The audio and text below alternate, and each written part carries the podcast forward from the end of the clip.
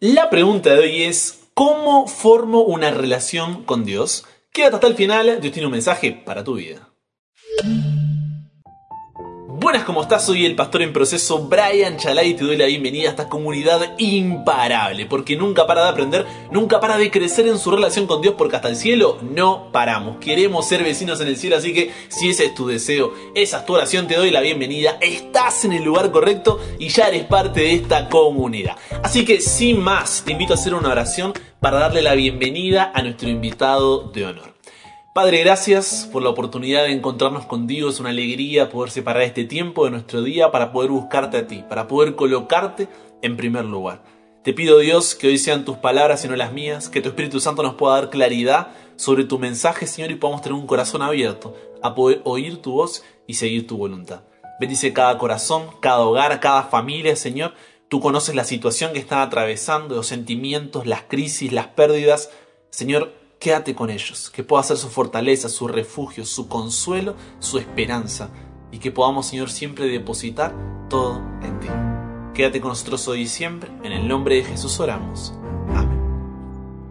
Y si dieres tu pan al hambriento y saciares al alma afligida, en las tinieblas nacerá tu luz y tu oscuridad será como el mediodía. Y si dieres tu pan al hambriento y saciares al alma afligida, en las tinieblas nacerá tu luz y tu oscuridad será como el mediodía. Escuchábamos ahí Isaías capítulo 58 versículo 10 que ya sabes, a esta altura estamos a miércoles, es el versículo para memorizar de toda esta semana y espero que esté más que avanzado ya, ¿eh? si no, es hora, es tiempo de ponerte ahí al día. Ahora sí, manos a la Biblia, vamos a Primera de Corintios, sí, Primera de Corintios capítulo 13 versículo 13. Un capítulo que seguramente ya conoces, quizá se lo hayas escrito o dedicado a alguien, pero es el capítulo del amor. Y termina diciendo así, hay tres cosas que son permanentes. La fe, la confianza en Dios, la esperanza, la seguridad de que Él cumplirá sus promesas y el amor. De estas tres cosas, ¿cuál es la más importante? Así es, el amor. Porque el programa de ayer lo terminamos viendo un Dios que nos dice, no quiero religiosidad, quiero intimidad. No quiero que me conozcan, quiero que tengan una relación conmigo. ¿Y sabes por qué? Porque, a ver, cualquiera puede ser un religioso. Cualquiera puede participar de rituales religiosos. Y Satanás muchas veces, inteligente, utiliza esto para distorsionar nuestra visión del carácter de Dios y así distorsionar nuestro propósito. Entonces, vamos a la palabra de Dios y busquemos la respuesta a la pregunta, ¿qué es lo que quiere Dios de mí? Porque si no, siempre seremos víctimas del engaño de Satanás. Entonces, busquemos en la palabra de Dios qué es lo que Él quiere de nosotros. No lo que nos dijeron, no lo que siempre escuchamos, no lo que nos enseñaron, no lo que vimos, no. ¿Qué es lo que Dios quiere de mí en su palabra? Y si abres tu Biblia en Proverbios capítulo 23, versículo 26, nos responde Dios diciendo así, Dame, hijo mío, hija mía, tu corazón, y miren tus ojos por mis caminos. ¡Qué hermoso! Cada día debes tener en claro esta pregunta y esta respuesta. ¿Qué es lo que Dios quiere de mí en su palabra? Dame, hijo mío, hija mía, tu corazón, y miren tus ojos por mis caminos. ¿Por qué? Primera de Timoteo 2.4 nos da la razón por la que Dios quiere nuestro corazón cuando dice, Él quiere que todos sean salvos y vengan al conocimiento de la verdad. Entonces, fíjate, ¿quién está invitado a tener esa relación de amor con Jesús? ¿Quién está invitado a darle el corazón a Él, a ir a Él, a mirar por sus caminos? La respuesta es todos. Y tú puedes preguntar, pero Brian, ¿y, y, si tengo un pasado sexual? Todos dije. ¿Y si soy un ex convicto o actualmente estoy preso? Todos. ¿Y si me he divorciado o adulterado? Todos. ¿Y si soy alcohólico? Todos. ¿Y si soy hipócrita, soberbio y rencoroso? Todos. Todos, todos. Todos estamos invitados a tener una relación de amor con Jesús.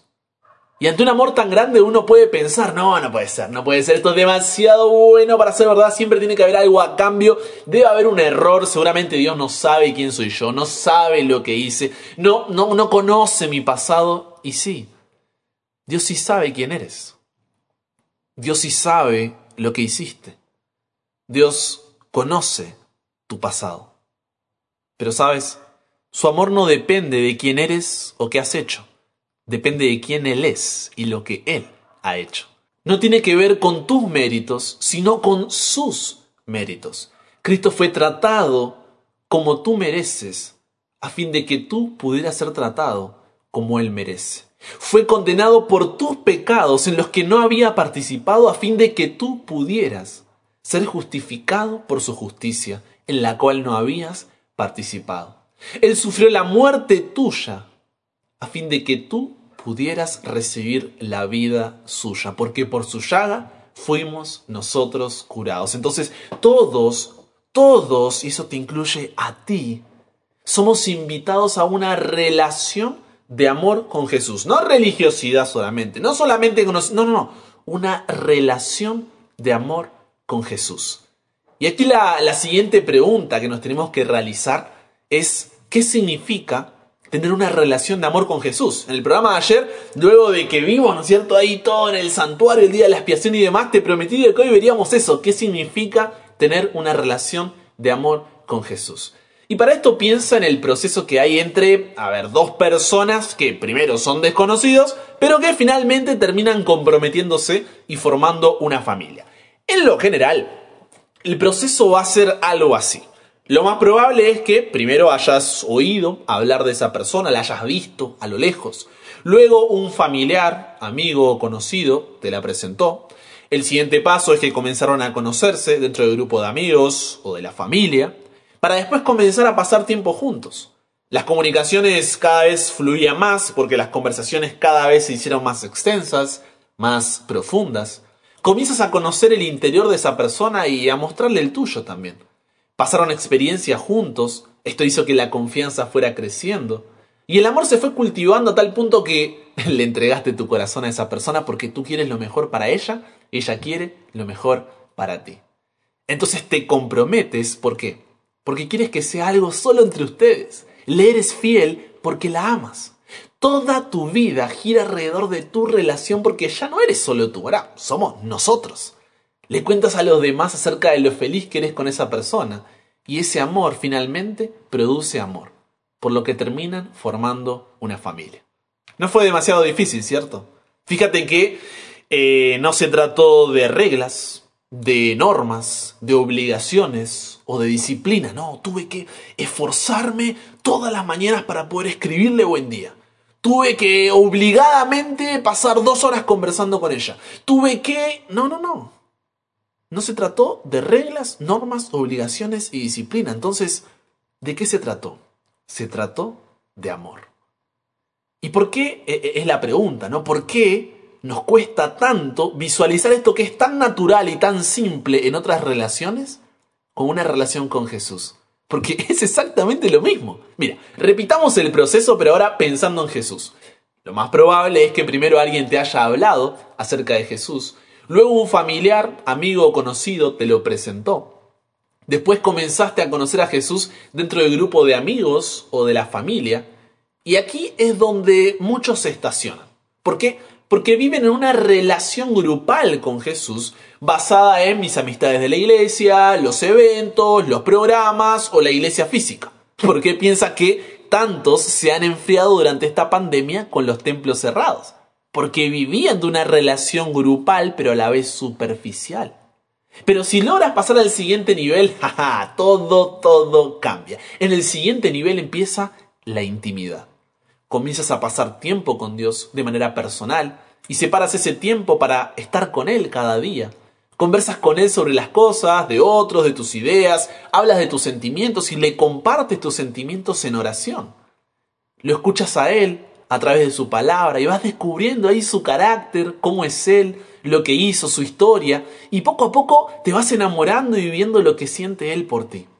Esto hace que comiencen a atravesar diferentes experiencias que la vida presenta juntos y al ver cómo la otra persona está ahí para ti y se preocupa por ti, tu confianza va creciendo porque sabes quién está a tu lado. De esa manera el amor se va cultivando y le entregas tu corazón a Jesús porque sabes que su voluntad para ti es buena, agradable y perfecta. Te comprometes con Él y le eres fiel porque lo amas. Toda tu vida gira alrededor de Él porque ya no eres solo tú, eres un nosotros. Le cuentas a los demás y los demás ven en ti cuán feliz eres con Jesús. Y ese amor finalmente produce amor porque tú terminas amando también a los demás. ¿Es o no es igual? Claro que sí. Es exactamente lo mismo, pero con Jesús. Ahora, ¿sabes cuál es el problema? El problema es que muchas veces es más fácil la religiosidad que la intimidad. Es más fácil conocer que tener una relación de amor. Porque piénsalo de esta manera, a ver, ¿qué es más fácil? ¿Pintar un edificio completo por fuera para que quede ahí como nuevo? ¿O renovarlo completamente por adentro y luego finalizar pintándolo? ¿Cuál es más fácil? La primera, ¿o no? Es solo ahí pintar por encima para que quede como nuevo. ¿Por qué? Porque es más rápido, es menos costoso y es más fácil de mostrar resultados, ¿o no?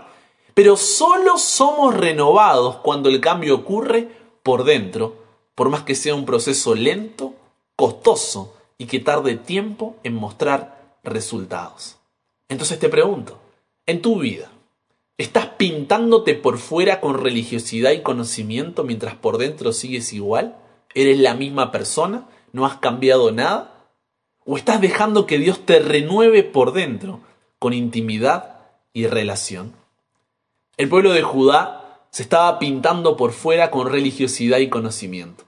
Por eso en el contexto del día de la expiación que estudiamos ayer, un día de juicio donde el pueblo ayunaba todo el día, esperando la liberación de Dios, Isaías 58, 6 al 12, describe lo que Dios quiere de su pueblo, cuando dice, hey pueblo, hijos míos, el ayuno que a mí me agrada es que liberen a los presos, encadenados injustamente es que liberen a los esclavos, es que dejen en libertad a los maltratados y que acaben con toda injusticia. Es que compartan el pan con los que tienen hambre, es que den refugio a los pobres, vistan a los que no tienen ropa y ayuden a los demás. Los que ayunan así brillarán como la luz de la aurora, y sus heridas sanarán muy pronto. Delante de ellos irá la justicia y detrás de ellos la protección de Dios. Si me llaman, yo les responderé. Si gritan pidiendo ayuda, yo les diré, aquí estoy.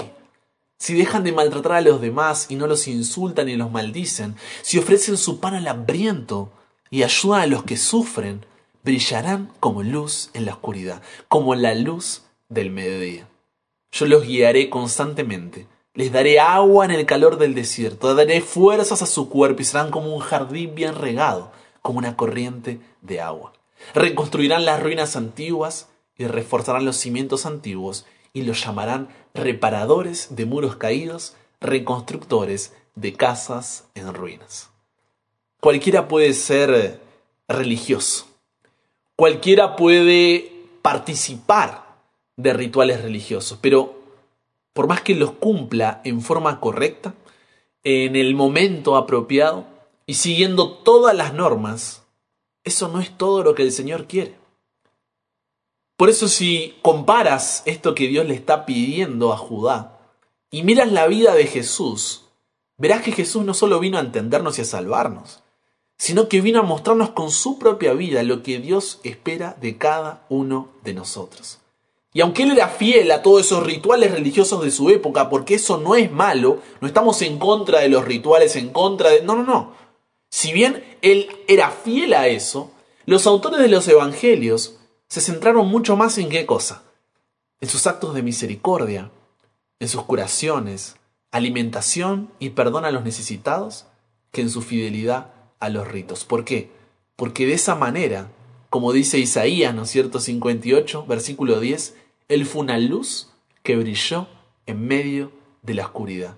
De esa manera, cuando él pidió a gritos ayuda del Padre, el Padre que le dijo, aquí estoy. Por eso la justicia de Dios fue delante de él, por eso fue protegido por Dios. Porque él entendió y vino a mostrarnos de qué se trata. Se trata de amor.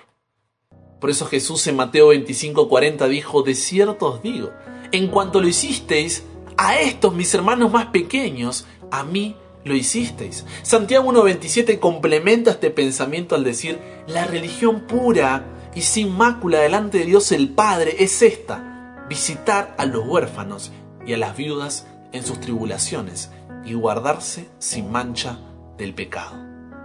Y es ahí, es precisamente ahí donde se ve la diferencia entre religiosidad e intimidad, entre conocimiento y relación. ¿Sabes por qué? Porque la religiosidad y el conocimiento no tienen algo que la intimidad y la relación sí. No tienen amor. Y todas esas acciones, todo, todo, toda esa preocupación por el prójimo, todo, toda esa ayuda, todo ese poner al prójimo en primer lugar, toda esa empatía, toda esa solidaridad, generosidad, honestidad, compasión, es consecuencia del amor. Porque por más que cumplas en forma correcta, pero todas las cosas, en el momento apropiado y siguiendo todas las normas, eso no es todo lo que Dios quiere de ti. Él quiere, ¿qué cosa dijimos? Tu corazón. Porque solo cuando entendiste su amor, vives como una respuesta a su amor y eres un canal para que su amor llene otros corazones, ahí realmente entendiste de qué se trata todo. Si te falta uno de esos, si no entendiste el amor de Dios por ti, su gracia, su justicia, su perdón, si no vives en respuesta a ese amor, y si no eres un canal de bendición, de amor para otros corazones, entonces hay algo que está mal.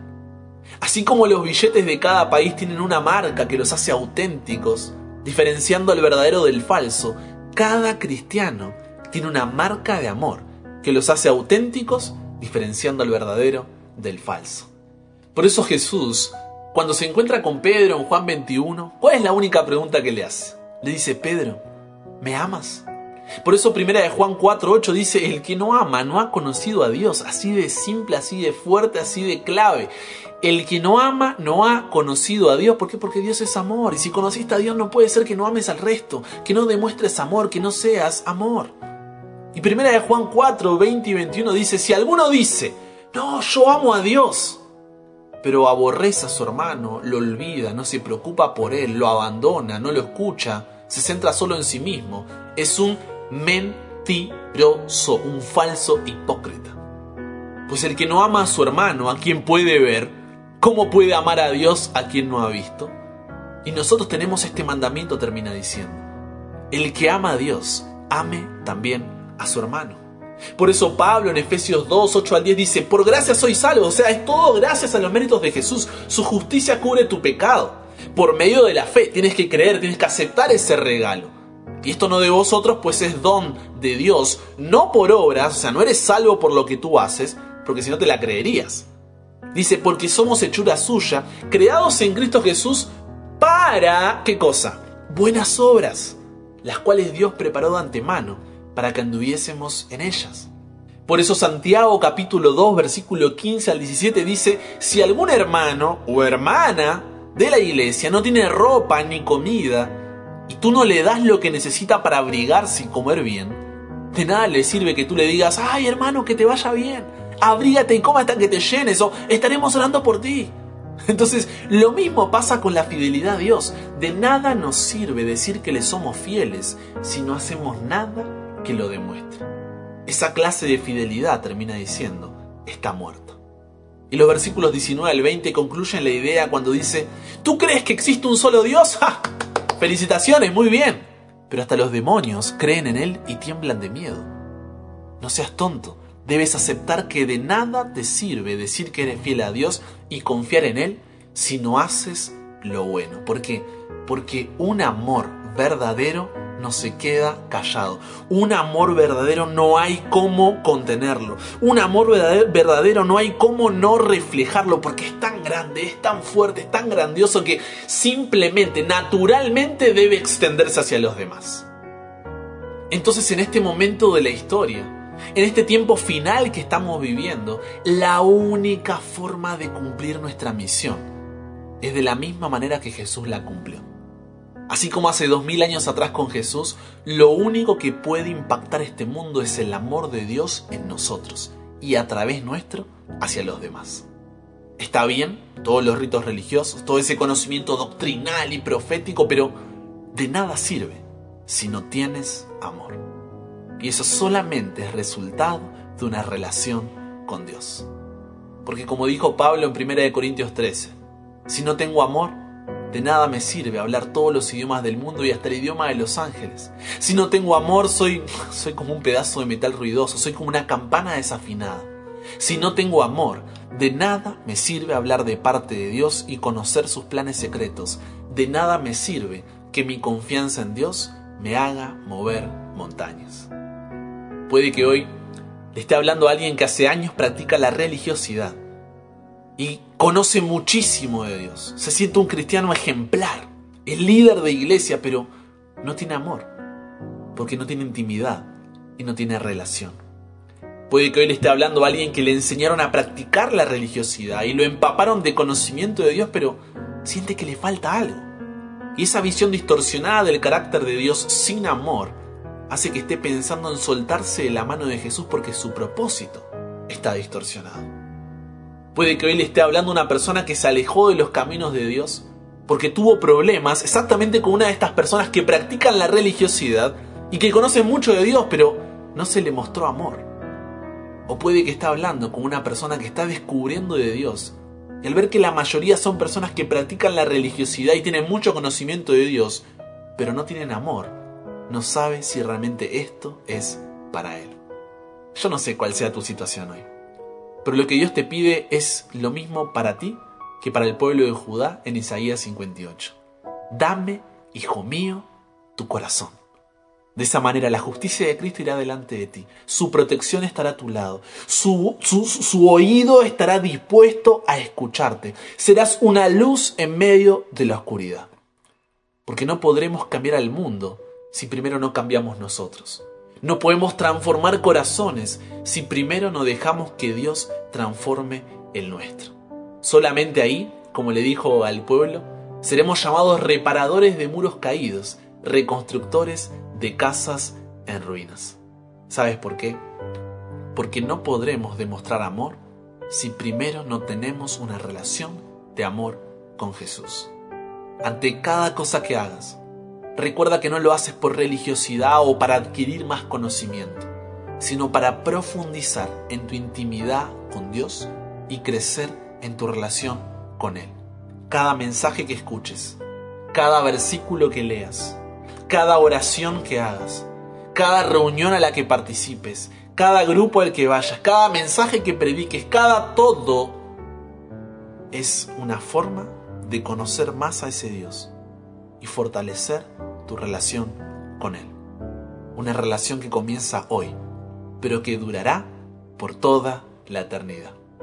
Hoy dile a Dios, cambia, transforma, moldea, renueva mi ser, utilízame.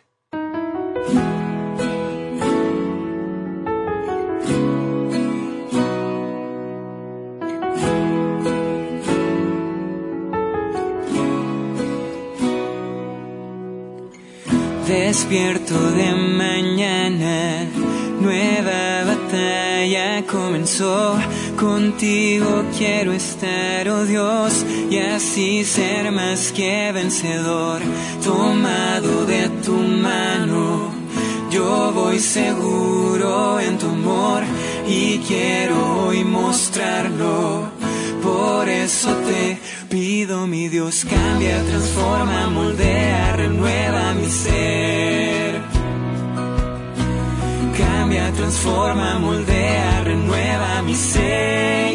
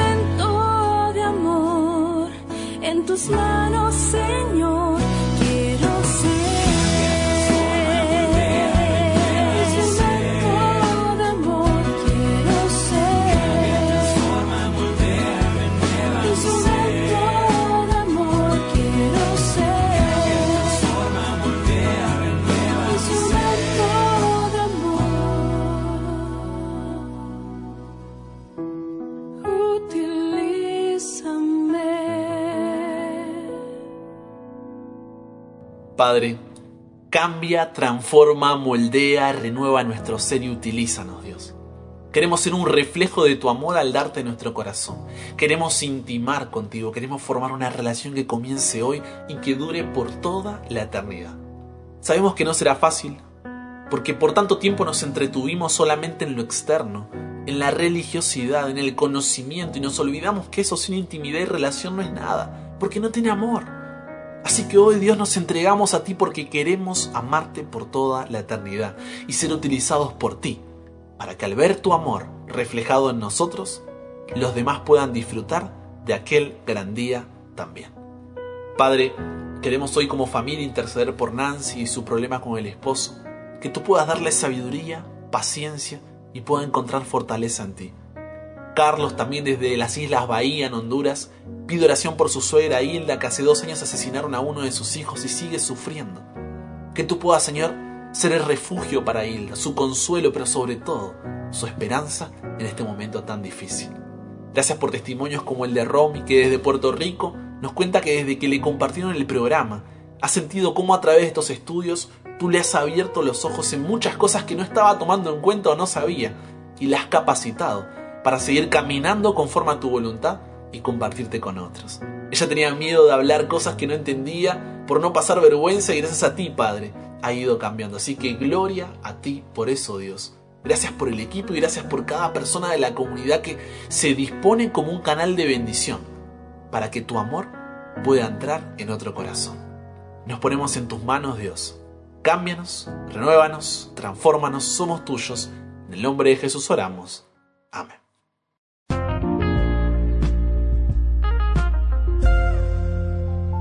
Y con eso llegamos al final de este programa. Recuerda que puedes compartir con nosotros tu testimonio, pedido, agradecimiento, duda, pregunta, consulta, crítica constructiva. Eres más que bienvenido si me escribes a WhatsApp al número más 54911 3441-5007. El número si estás en YouTube está en pantalla. También puedes recibir por WhatsApp el programa de domingo a jueves para escucharlo en formato audio como, donde, cuando quieras y compartirlo de mejor manera. ¿Te perdiste alguno de los episodios de esta semana que está tremenda? Puedes ir a YouTube, búscame como Brian Chalá, B-R I latina N C H A L A y en Spotify, en ambos están ahí todos los episodios, tienes cientos de episodios para, para hacerte banquete. Lo mismo en Instagram, sígueme como, sígueme como arroba Para que no te pierdas de nada. Y con eso dicho, te mando un abrazo, pero enorme. Y si Dios quiere, solamente si Dios quiere, nos encontramos cuando. Mañana, obvio, hay que cerrar esta tremenda semana.